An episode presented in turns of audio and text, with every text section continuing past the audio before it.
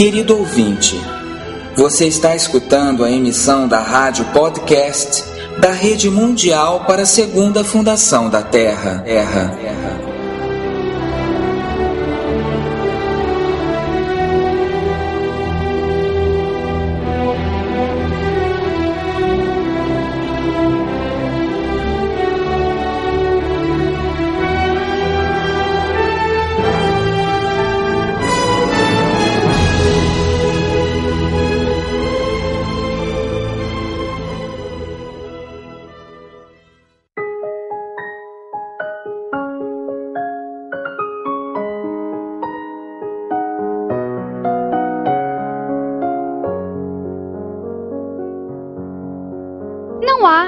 Inimigo à vista, mas o invisível está ao nosso redor.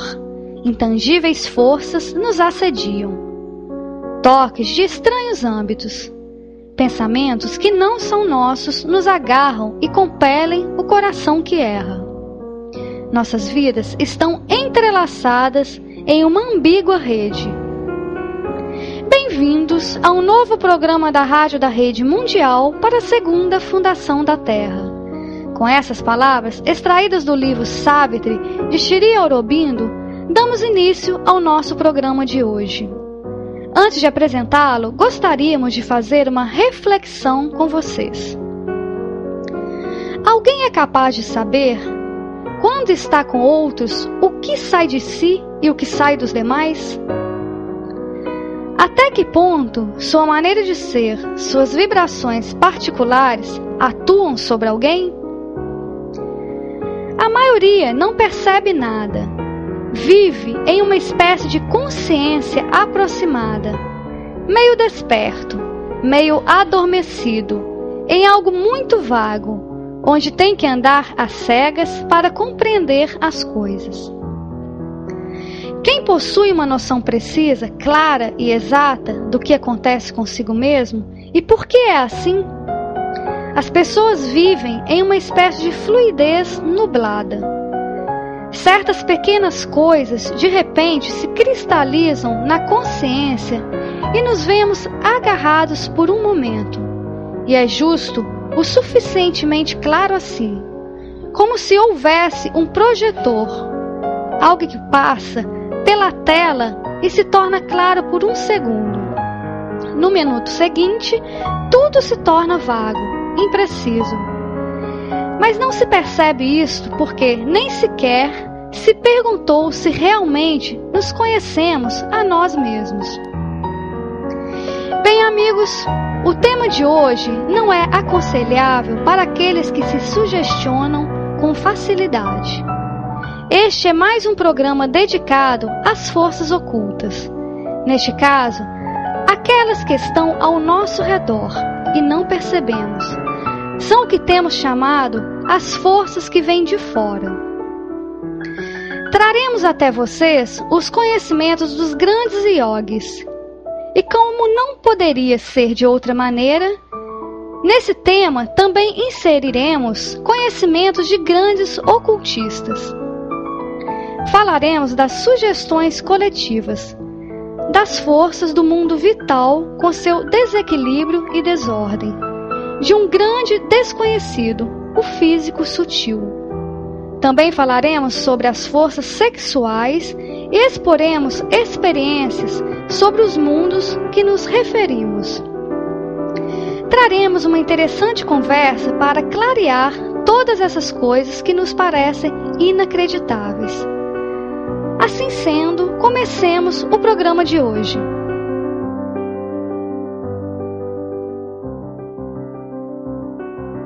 Lembramos a todos que a Segunda Fundação é uma instituição sem fins lucrativos, que não pede dinheiro a nenhuma pessoa e respeita o ritmo e a opinião daqueles que colaboram com ela.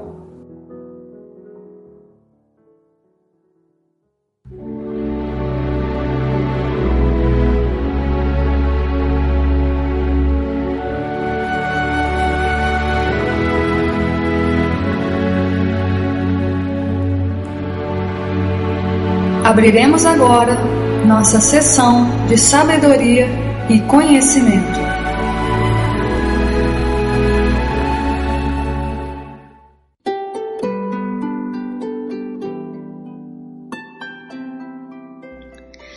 Qual é a natureza das forças que vêm de fora? A consciência individual, nossa consciência, se estende muito além do corpo se estende às vezes consideravelmente além dos limites visíveis e materiais do corpo. A essa zona ou espaço chamamos de físico de entorno. O físico de entorno está constituído por vibrações ativas que entram em contato ou se misturam com as vibrações do físico sutil de outros.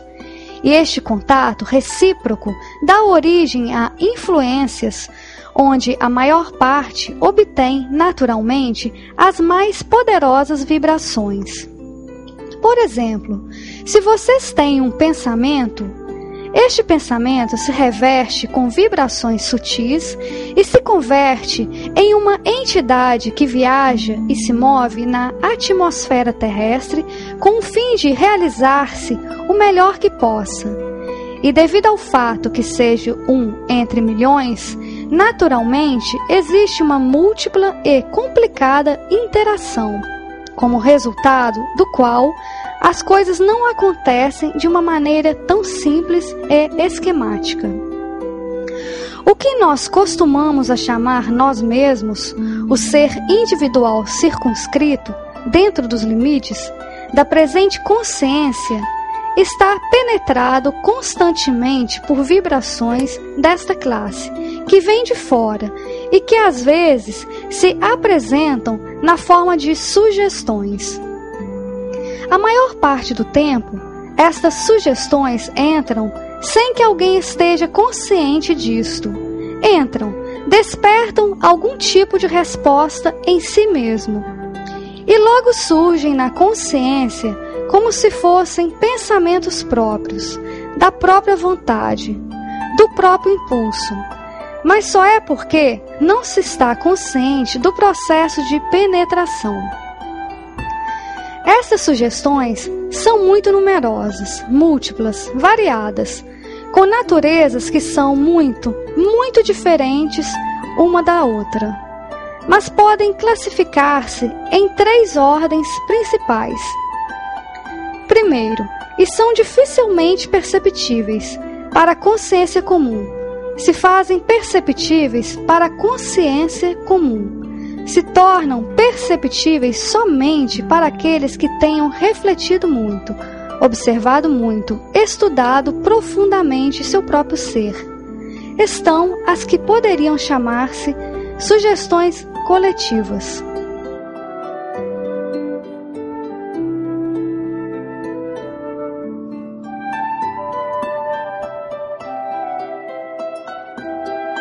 Quando nasce um ser na Terra, inevitavelmente nasce em certo entorno.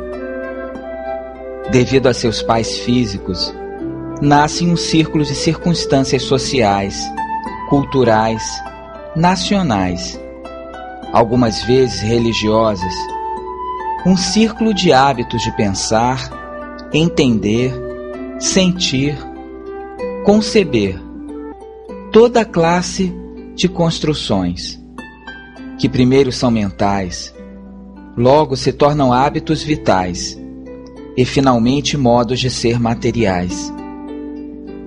Para colocar as coisas com maior claridade, alguém nasce em certa sociedade ou religião, em um país particular, e esta sociedade tem uma concepção coletiva que lhe é própria. Esta religião tem uma construção coletiva que geralmente é muito fixa. A pessoa nasce nela.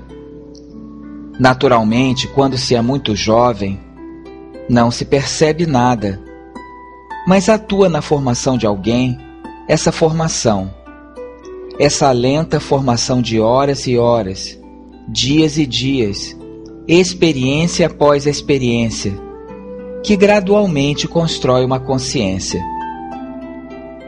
Alguém está sobre ela como debaixo de um teto de cristal. É uma espécie de construção que o cobre e, em certa maneira, o protege, porque em outros o limita consideravelmente. Tudo isto a pessoa absorve sem sequer dar-se conta disto e constitui a base subconsciente de sua própria construção. Esta base subconsciente vai operar na pessoa durante toda a vida, se a pessoa não se cuida de liberar-se dela. E, para liberar-se dela, primeiro deve percebê-la.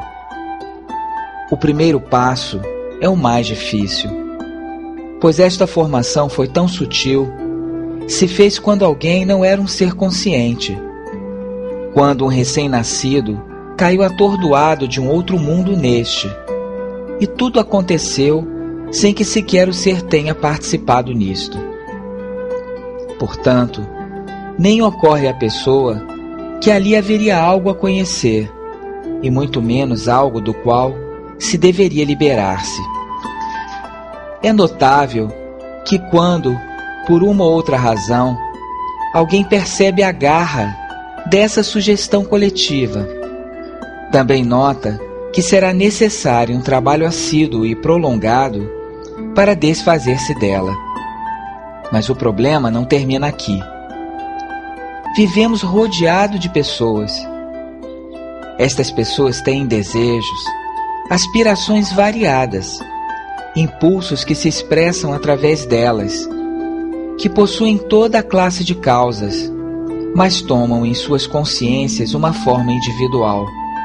Por exemplo, e para colocá-lo em termos muito práticos, a pessoa possui um pai, uma mãe, irmãos irmãs, amigos, companheiros.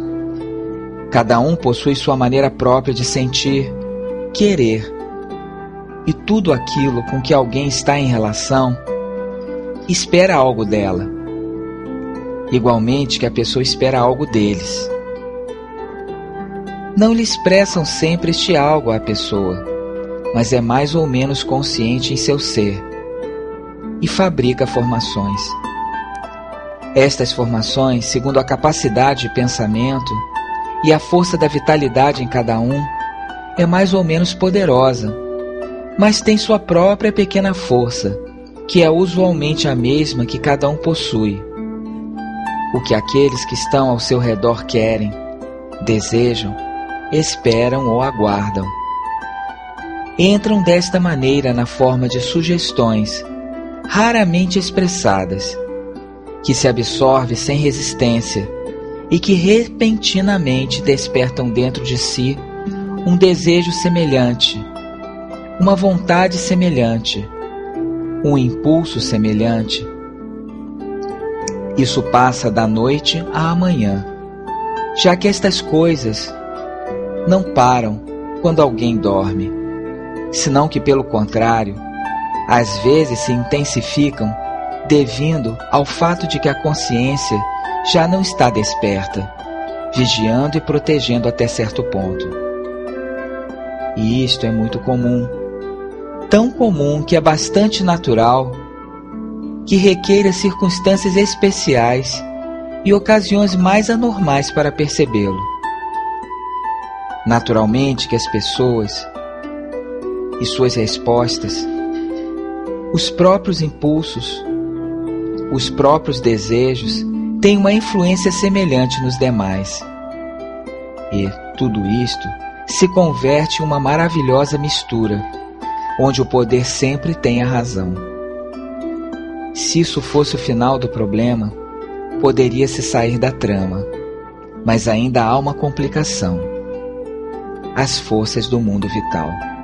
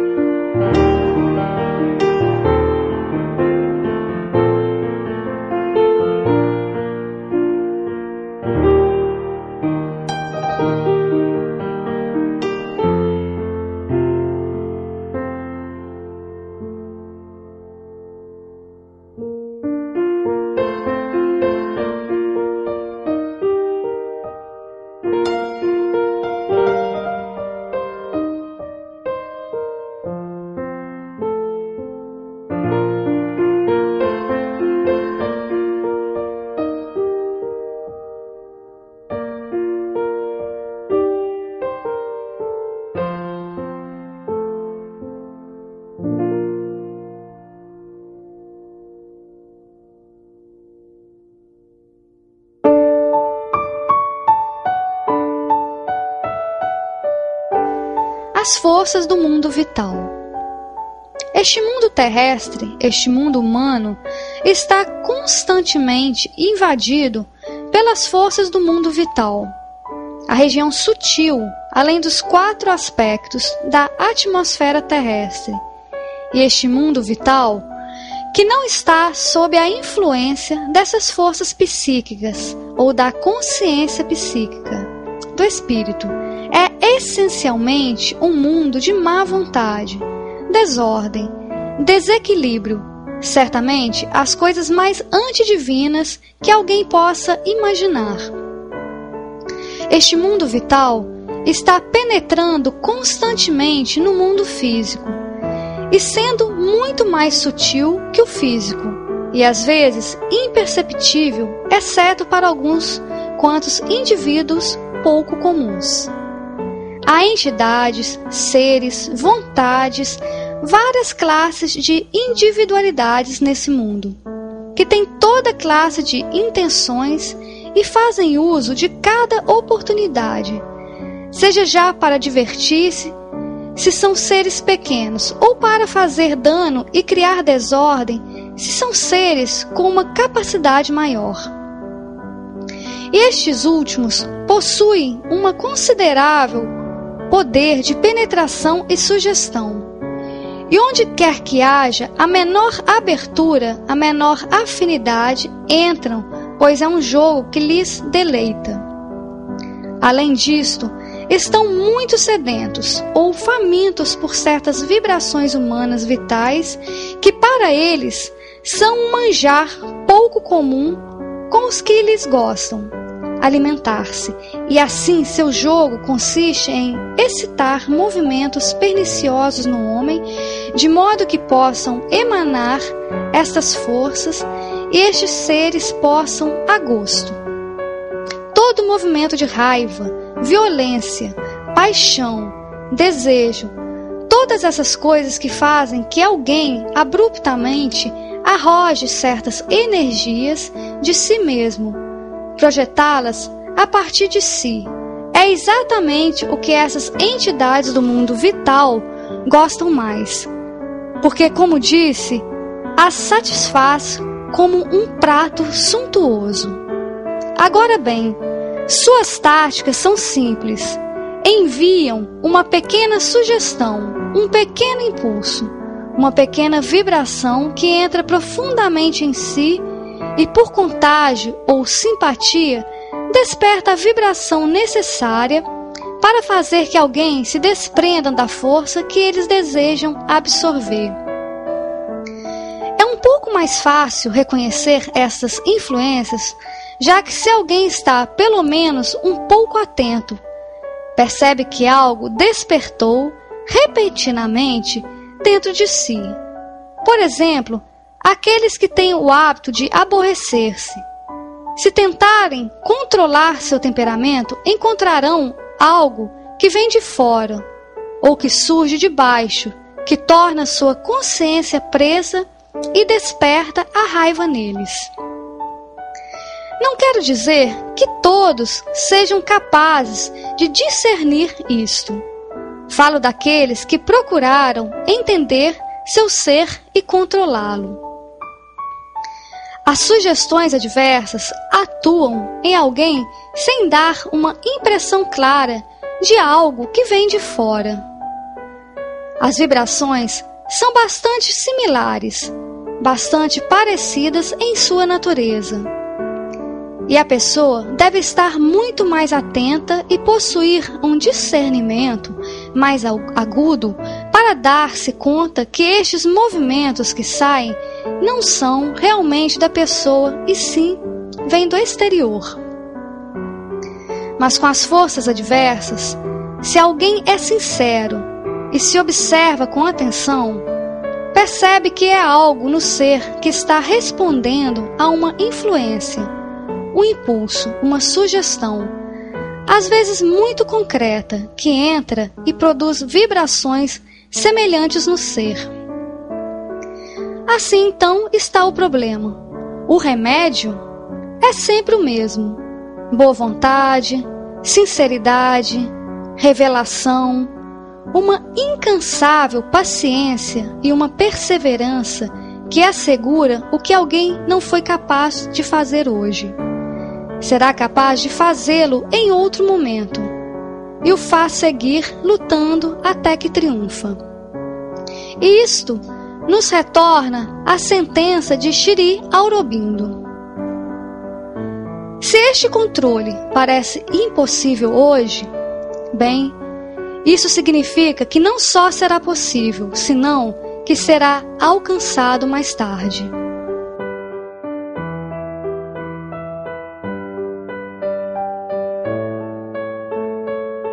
As vibrações se contagiam vive-se entre constantes sugestões coletivas.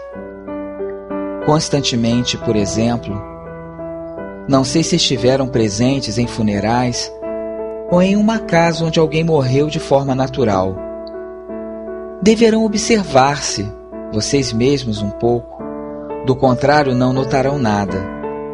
Mas se vocês se observarem um pouco, verão que não têm razão especial para sentirem-se pesarosos ou entristecidos pelo desaparecimento da pessoa morta. É uma pessoa como muitas outras. O acontecimento ocorreu e, por uma combinação de circunstâncias sociais, alguém chegou a esta casa. E ali, prontamente, sem saber como ou quando, sente uma forte emoção. As lágrimas chegam a nossos olhos Sentes um nó na garganta, um grande pesar, uma dor profunda, e a pessoa se pergunta: por que estão tão infeliz? Simplesmente são as vibrações que entraram na pessoa, nada mais. É a mesma coisa com a raiva. É muito claro.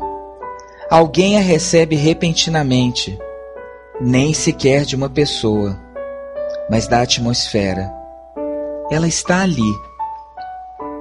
E logo entra na pessoa e geralmente a agarra desde baixo, e logo sobe e empurra, e assim ela se perde. Um minuto antes não estava aborrecida, senão em posse de si mesma, sem intenção de se aborrecer. E a raiva agita com tal força que não pode resistir, E como a pessoa não é suficientemente consciente, a deixa entrar e fazer uso dela. O que a pessoa chama de si mesmo quer dizer seu corpo, porque é aparentemente algo separado do corpo de seu vizinho. Mas isso é somente uma ilusão ótica, já que de fato todo o tempo existem o que se podem chamar partículas, ainda partículas físicas, como uma espécie de radiação que sai do corpo e se mistura com as demais. E é devido a isto que alguém que é muito sensível pode sentir coisas à distância. Disse, por exemplo, que o cego desenvolve tal sensibilidade, uma percepção sensorial tão delicada, que quando se aproxima de um objeto, sente o impacto à distância. Mas alguém pode fazer facilmente o experimento. Por exemplo, ao aproximar-se a alguém sem fazer ruído e logo colocando a mão muito próximo da pessoa. Os que forem sensíveis o sentem de imediato.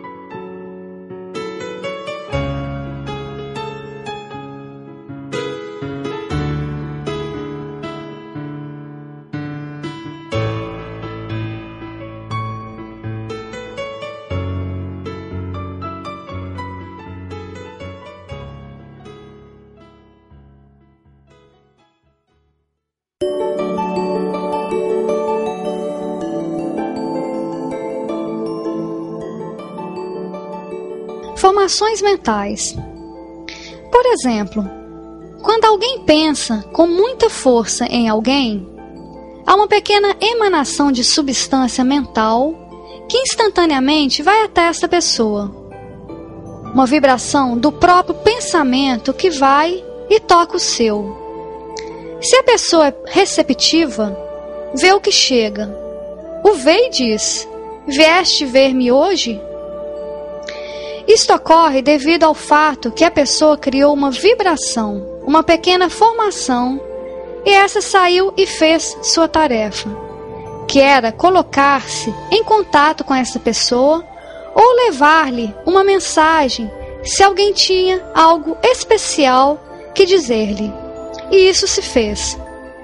Isto acontece constantemente mas como é um fenômeno constante e espontâneo e se faz na ignorância, a pessoa nem sequer percebe o que faz, pois o faz automaticamente.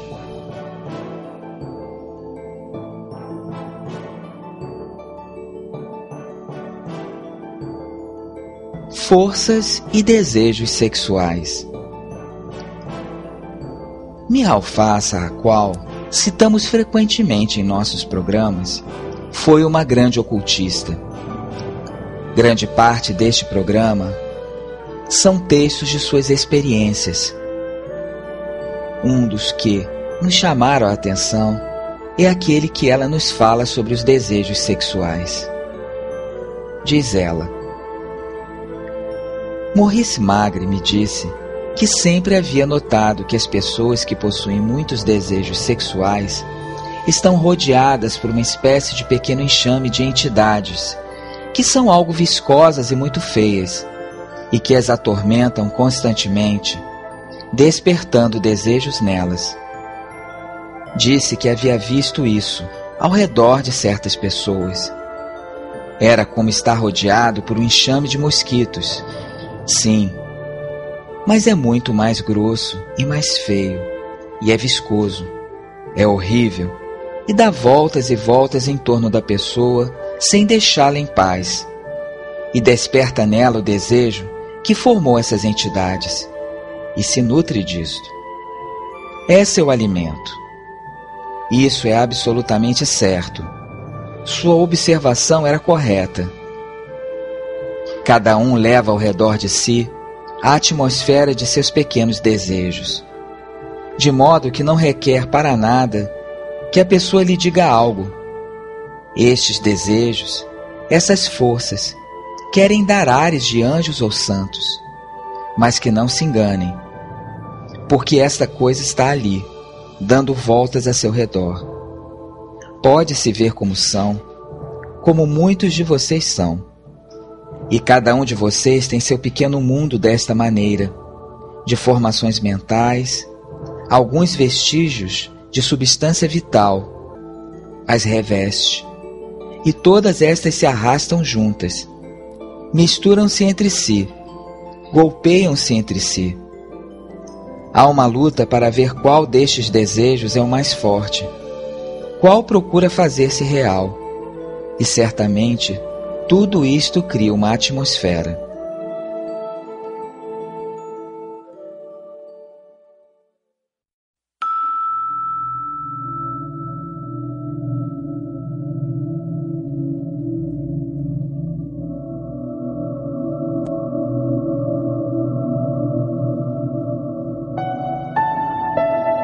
Você está escutando a rádio da Rede Mundial para a Segunda Fundação da Terra www.asegundafundação.com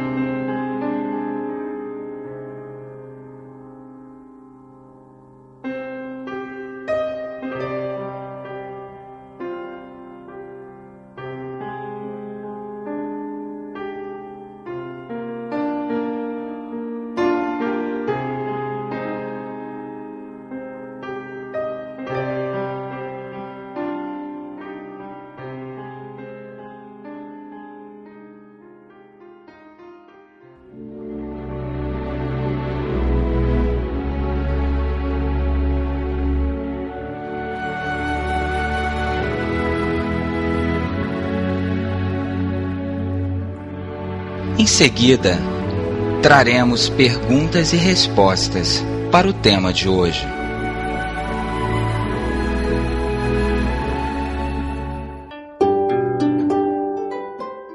Experiências desagradáveis e ataques de forças adversas. Quando alguém medita, há momentos em que alguém vê formas muito desagradáveis diante de si por alguns dias. Começa e mais tarde termina. O que significa? Significa provavelmente que, em vez da pessoa meditar em uma consciência silenciosa, abriu sua própria consciência, talvez em um domínio vital ou em um domínio mental não muito agradável. Também pode significar, dependendo do grau de desenvolvimento que a pessoa alcançou. Pode dizer-se que, em certos casos, quando alguém é dono de sua própria concentração e sabe aonde vai, isto já requer uma disciplina grande. Pode ser que seja um ataque particular de forças adversas, de más vontades, que vêm de certos seres ou de certos domínios, mas não são necessariamente ataques. Pode ser que simplesmente a pessoa tenha aberto sua consciência em um lugar que não é muito desejável. Ou algumas vezes, que alguém tenha dentro de si um número de movimentos do vital e da mente que não eram muito desejáveis e quando alguém entra no silêncio da meditação, ou dessa classe de atividade passiva, que espera por algo que vai acontecer, todas as vibrações que saíram retornam em sua aparência real, o que não é muito agradável. Isso acontece às vezes. Se alguém tem sentimentos ruins, não positivos e perniciosos, mas se todavia se abre coisas que não são desejáveis, maus pensamentos, movimentos de insatisfação, revolta ou impaciência, ou uma falta de contentamento surge. Ou vejam, a pessoa pode estar aborrecida com alguém, ainda que em pensamento, sem necessidade de falar. Quando alguém está quieto, e procure estar nesse estado de calma para ter uma experiência, todas estas coisas têm suas formas verdadeiras. Têm aparência, quer dizer, não muito agradáveis. São muito feias. São formas que às vezes têm aparência muito feia.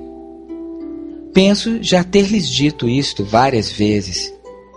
É algo que acontece frequentemente se a pessoa não controla seus pensamentos e reações vitais.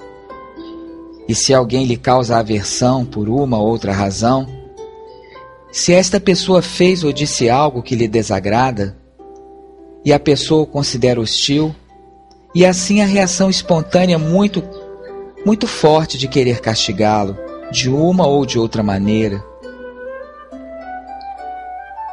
Ou se alguém é todavia ainda mais primitivo, se podemos dizê-lo assim, e quer vingar-se ou espera que algo ruim lhe aconteça.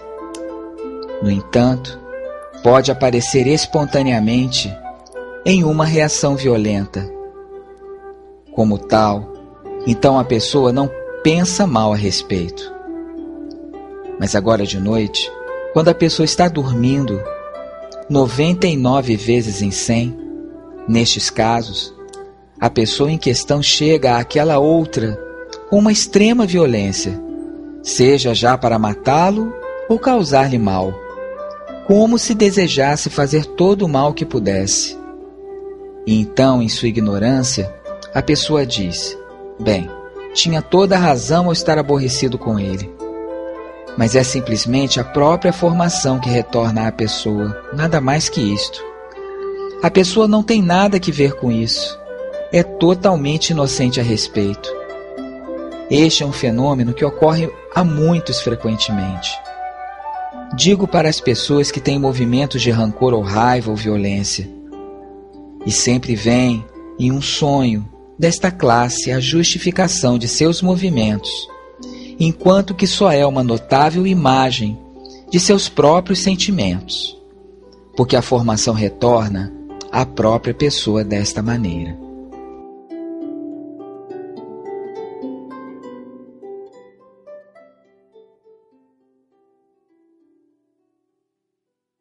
Olá, amigos! Vamos reproduzir agora uma conversa realizada entre membros da Segunda Fundação Espanha sobre o tema de hoje, por sua importância no despertar de nossa consciência sobre a atuação das forças invisíveis. Vamos então agora a alguns minutos de conversa onde vamos tentar abrir-nos um pouco mais ao mundo das forças ocultas e falar daquelas que nos rodeiam e nos penetram. Começamos com o mundo vital, o mundo ao qual temos falado dele ao longo do programa. Vamos falar aos ouvintes o que é esse mundo vital e se o podemos ampliar com alguma experiência que foi vivida. Dentro da face do mundo que não vemos, primeiro teríamos que dar o significado da palavra oculto ou ocultismo, para retirar-lhe a carga da superstição e medo que normalmente vai agregado nela. Por tantas superstições que foram criadas ao longo dos tempos, o oculto é simplesmente aquilo que não vemos, e, portanto, assim como o cientista trata aquilo que não vê, não é tema para superstição e sim para a investigação. Porque a todos deve interessar, a todo buscador, conhecer aquilo que não vê. Então, essa é a verdadeira interpretação que temos de dar ao termo oculto, não às práticas supersticiosas. O mundo vital, se somos capazes de imaginar que é um mundo que não vemos, que podemos fazê-lo ao denominar de mundo físico e que coexiste com outros mundos que não vemos.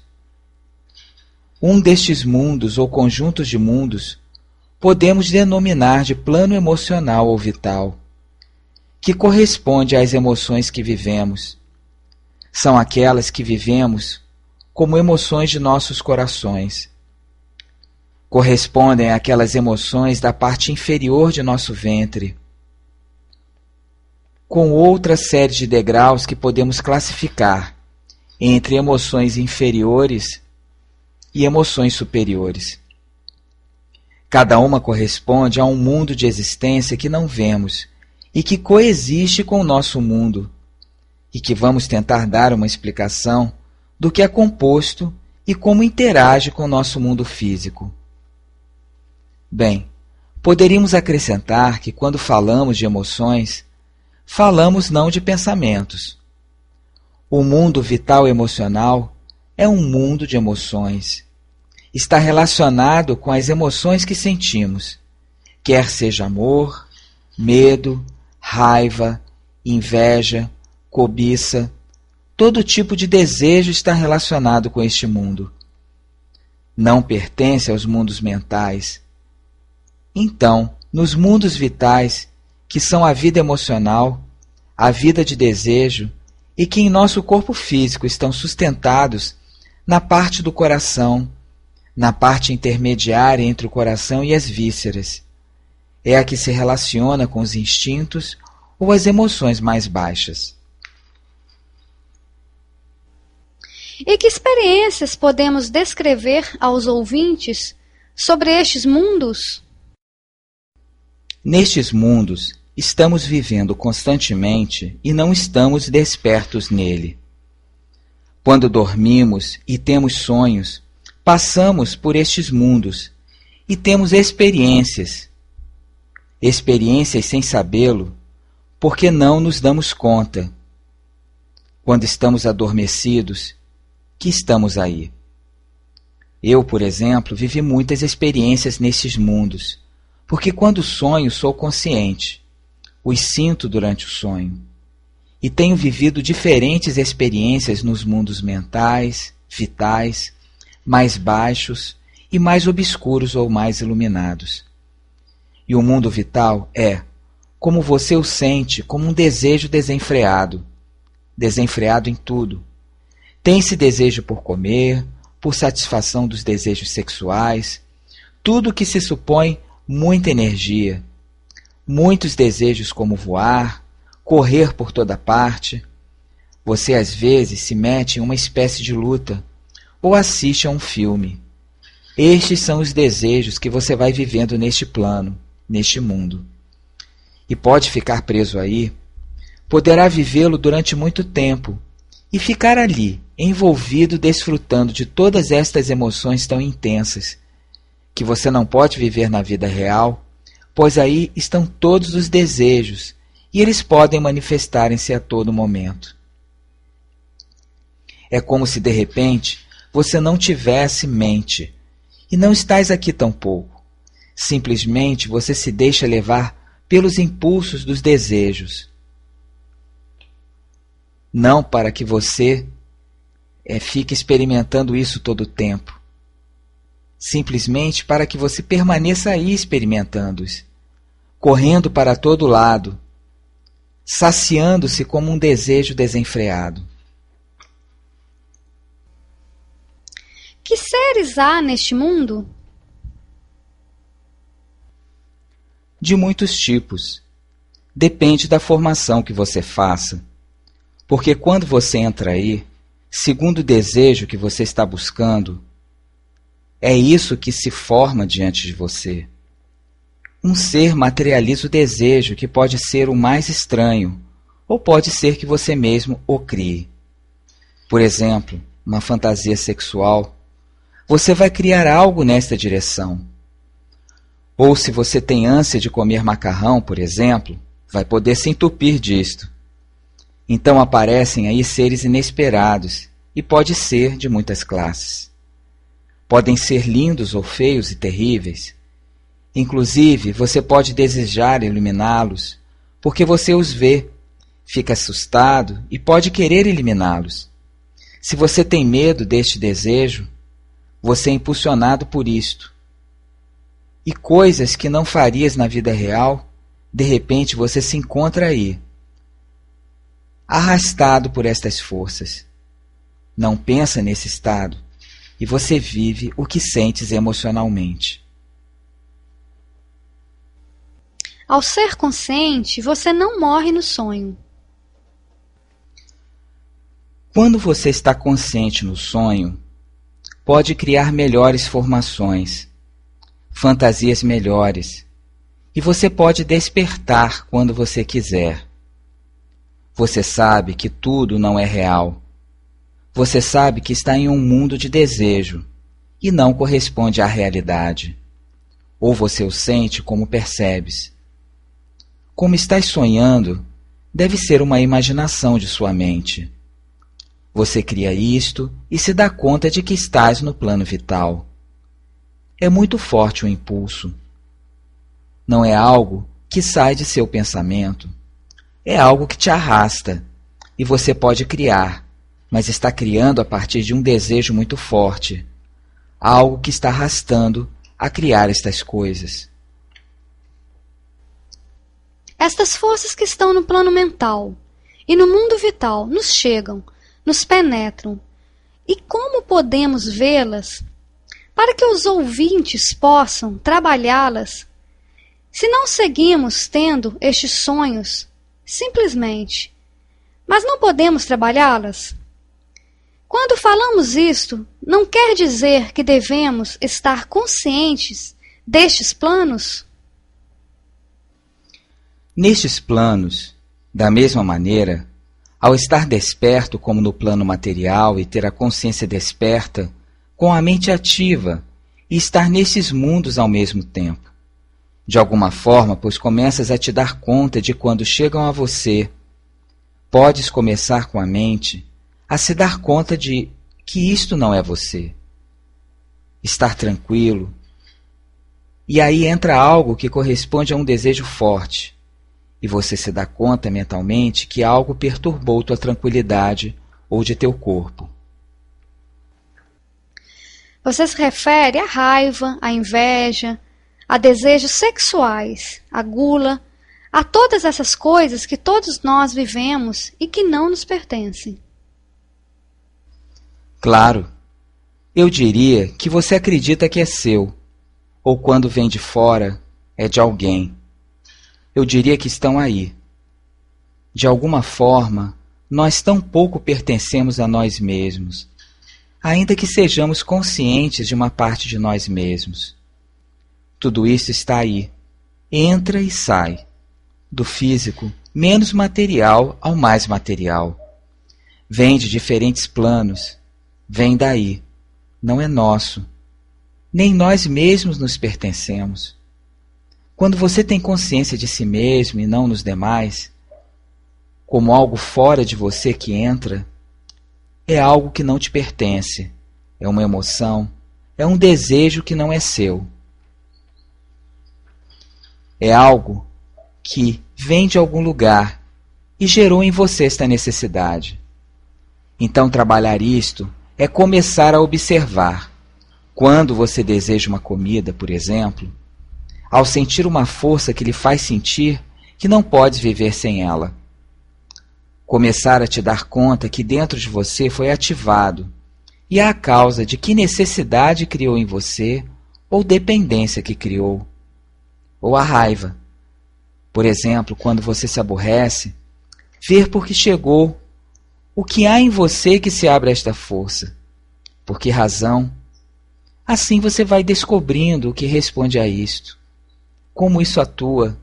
Até que ponto de que quando isto se aproxima de você, esta força de satisfação, e neste momento eu não queria senti-la. E quando se chega ao ponto de satisfação, você a nega e diz: não. Você sente como isto vai entrando e de repente você diz: não. Algo você sente que se separa e desaparece. E você sente um outro tipo de alegria. É estranho. Porque não que isso tenha se ido, mas ficou em algum lugar fora de mim, esperando para poder entrar novamente.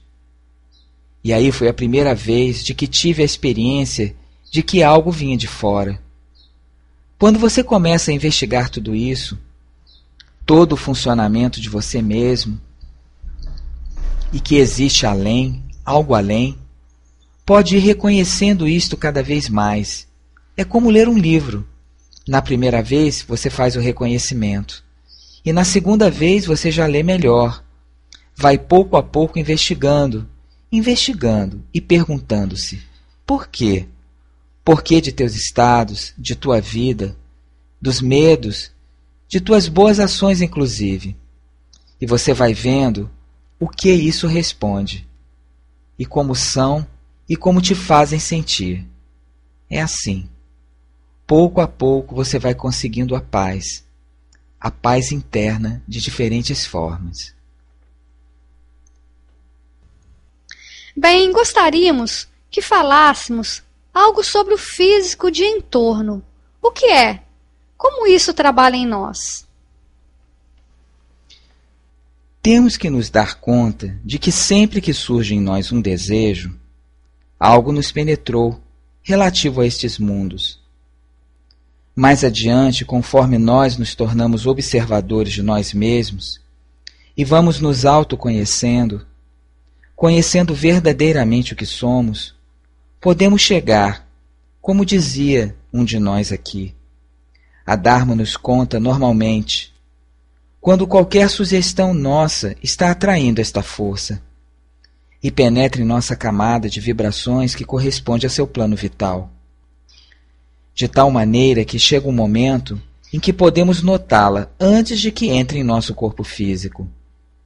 O que isto que está aí entre nós e o que percebe é uma parte que não vemos com os olhos físicos, que é o físico de entorno, que sim, pode notar a chegada desta força. Conforme isto vai se tornando mais habitual em nós, cada vez vamos detectando mais distante de nosso corpo físico, até que o físico de entorno, que pode estar em algumas pessoas a meio metro, em outros um pouco mais próxima, em outros um pouco mais afastada, é possível percebê-lo. Sabemos que é como uma segunda pele, invisível, que temos. Pode chegar o momento que tenhamos a maestria o domínio sobre este mundo vital para poder rejeitar a entrada destas formas e forças destes mundos e planos. Então, é uma experiência no físico de entorno. Esta que foi contada, de uma felicidade que chegou, que a sentia nesta consciência, dentro dos limites desta barreira que temos. É como uma película, uma percepção que se tem de algo que te rodeia e está acima da pele, por assim dizer. Não vai senti-la como a pele. Você a sente de uma outra maneira. E o que se sente é que algo chega e entra através desta sensibilidade que permeia esta camada. Você a percebe, percebe quando algo chega chega através de seu sistema nervoso, chega ao estômago e aí já entrou no físico. Logo também, no caso de uma enfermidade, de repente cheguei a um estado de uma calma e comecei a sentir que fui me desprendendo do físico. E estava como que sobrevoando sobre o corpo físico. E via meu corpo sutil, que não era mais físico e você sentia que a enfermidade estava fora de você. Estava fora. Também lembro que não sei se era a mãe ou Xireurobindo que comentava que existem pessoas mais sensíveis, que, por exemplo, coloca-se uma mão em frente de alguém que está dormindo e logo ela desperta, porque sentem que algo está aí. Porque de alguma forma existe esta camada que percebe ou pode sentir quando alguém ou algo se aproxima, pelo som, pelo odor ou pela presença de outros sentidos que a maioria de nós não tem despertos ainda, e ao sentido desta camada que nos envolve.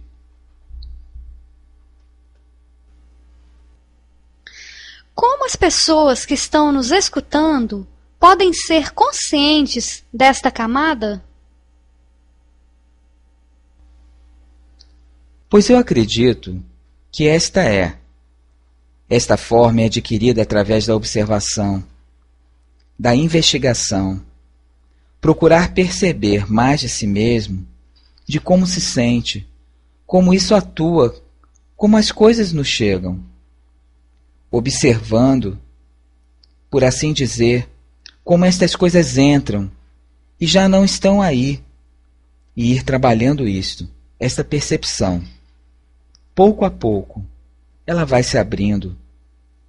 Cada um vai fazendo o trabalho de autoconhecimento e assim se vão abrindo novas formas de percepção. Que instrumento se utiliza para ter poder sobre essas forças que entram, para não permitir que entrem mais do que neste físico de entorno? Existem muitos tipos de métodos como procurar rejeitá-las. Eu utilizo a observação e uma constante calma. Tentar observar e ter a mente silenciosa para poder ver as coisas com mais claridade, sem medo. E quando você puder atuar sobre isto, atuar. E quando não tens o poder de rejeitar algo, em vez de ficar desejando rejeitar, tente relaxar e levar a calma à mente trabalhar-se e tentar observar com tranquilidade, e pouco a pouco ir dominando e conhecendo a situação. Eu tenho praticado desta forma. Quando você possui mais consciência, vai começando a rejeitar todas estas coisas. Procurar observar tudo com equanimidade. Não se deixar contagiar pelo medo ou ansiedade. Vivê-la e tornar-se consciente do medo, da raiva, e conforme vai conhecendo isto, vai descobrindo como rejeitar. Algo mais? Eu gostaria de colocar sobre isto um exemplo muito simples. Se alguém quer fazer uma grande ponte, terá que estudar para realizá-lo. Terá de se esforçar e estudar tudo isso. As pessoas perguntam: como posso conhecer-me a mim mesmo? Pois é igual. Você terá que se estudar. É sempre assim. Se você coloca sua vontade e força em se estudar, em se observar, conhecerás o resultado. Conhecerás a você mesmo fazendo o estudo. Outro assunto que tratamos no programa foram as formações que fazemos que retornam a nós frequentemente. Podemos colocar um exemplo para que se entenda melhor concretamente? A mente. Nós realmente não sabemos controlá-la. Às vezes me chega uma formação como: vou cair. E a partir daí você desmorona. E você vai andando e não consegue te desfazer desta formação. E se eu me conecto com isto, ah, realmente vou cair. Então você sabe. Existem formações mentais que ficam aí dando voltas e mais voltas. E não parecem existir maneiras de desfazê-las. E ficam aí dando voltas e levam você a um sofrimento.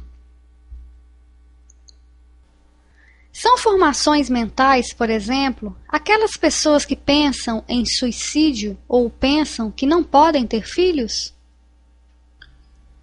Claro, podem ser de múltiplas formas. São formações mentais que alguém faz e não pode libertar-se. E estão aí dando voltas, e quando alguém pensa que se liberou, aí elas surgem na mente. Sim, este é um tema complexo é muito difícil, sem um caso individual, fazer uma prescrição, porque não apenas intervêm aí fatores mentais, mas também do próprio físico, já que se existe algo concreto que é o corpo individual de uma pessoa, é mais fácil falar em termos gerais. Porque no fundo o trabalho de conhecer a si mesmo será o trabalho pessoal de cada um, e então cada um terá que fazer é viver sua própria experiência. Falamos também durante o programa de forças adversas ou antidivinas. Pode explicar aos ouvintes um pouco o que significam? Definitivamente, todos esses planos, todos estes mundos paralelos ao nosso, que coexistem com ele, sua característica principal, que os diferenciam do nosso, é que são nas formas que vivem, são eternos e não evoluem.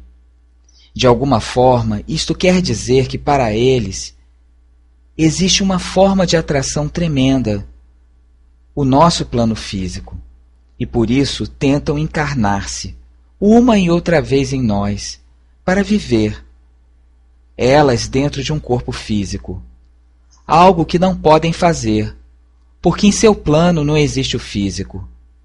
Qual é a sua missão dentro da evolução do ser humano? A missão delas dentro da evolução do ser humano é fazer ou tornar a evolução o mais difícil, entorpecê-la, prejudicá-la, distraí-la, para que o ser humano avance evolutivamente de uma forma perfeita. Sua posição é tão difícil que faz que o movimento evolutivo seja algo duro, pesado, porque somente se pode ir de uma perfeição a outra perfeição. Esse é o seu verdadeiro trabalho. Por isso é tão importante conhecer-se a si mesmo, para poder ir conhecendo tudo o que afeta a nossa própria evolução, tudo o que interatua conosco, para poder obter domínio sobre tudo o que não vemos e podermos avançar o mais rápido possível, mais que a oposição até conquistar a meta que o ser humano tem que atingir. As forças antidivinas são forças que nos fazem sofrer, forças de dor, raiva, inveja. Todas estas coisas que podem ser antidivinas estão aí para aprendermos dela. E quando as vivemos, são forças sutis. São para a visão coisas feias, coisas que assustam realmente, se você as vê com sua forma. Existem reinos e mundos invisíveis que estão plasmados de formas que não podemos nem imaginar, que são bastante aterradoras. Quando se vive em um sonho, a experiência de entrada aí, nesses mundos, e os vemos, nota-se como elas tentam interagir com os nossos mundos. Por exemplo, quando você se deixa dominar pela raiva. Você vê um ser estranho que de repente te faz sentir raiva, dor, uma sensação muito perversa, algo muito negativo.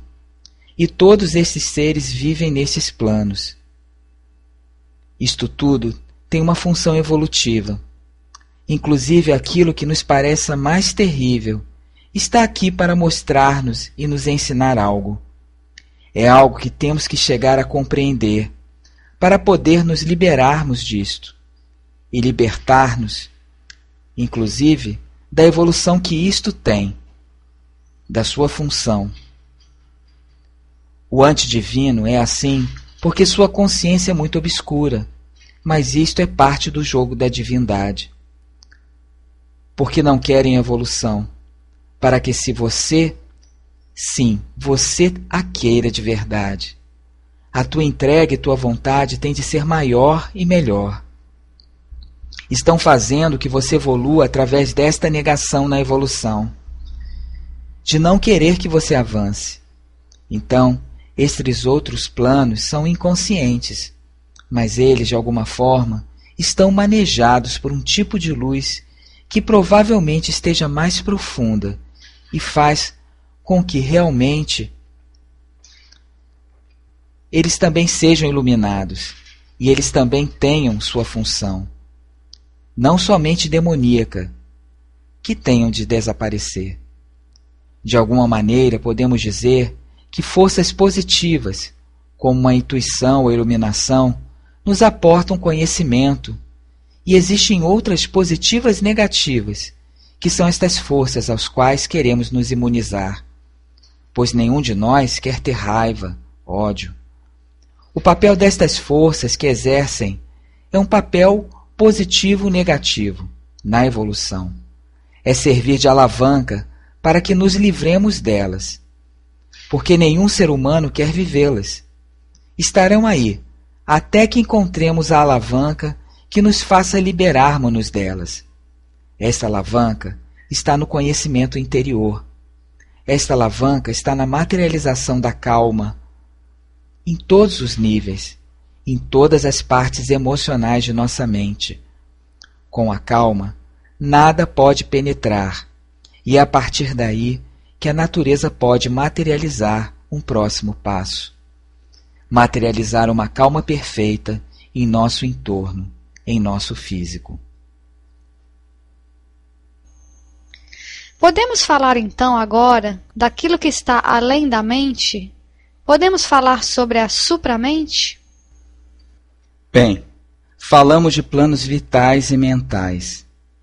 Também existem planos acima da natureza mental. Estes planos, os mais relevantes são, em intensidade de luz, a mente racional, a mente superior, a mente iluminada, a mente intuitiva.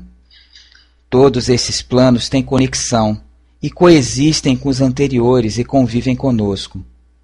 E podemos receber deles também luz, podemos receber intuição e receber pensamentos perfeitos.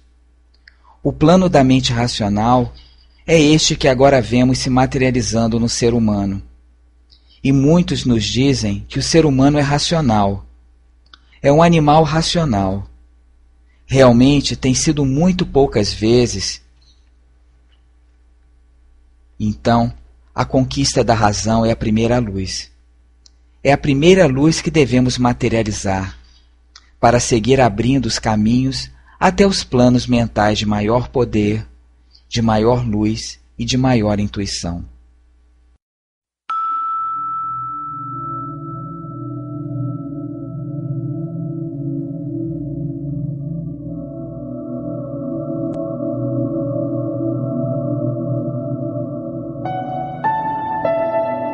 Você está escutando a rádio da Rede Mundial para a Segunda Fundação da Terra. www.asegundafundação.com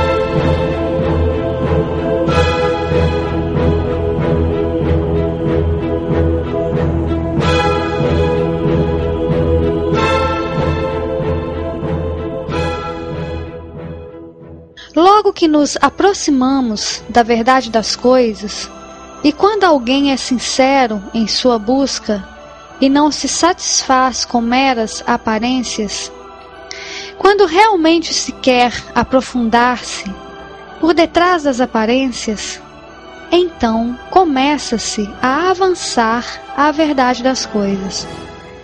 E quando nos aproximamos dela, encontra-se novamente mesmo conhecimento que outros fizeram anteriormente. Isso só se conquista com trabalho interior. Um abraço a todos e até o próximo programa.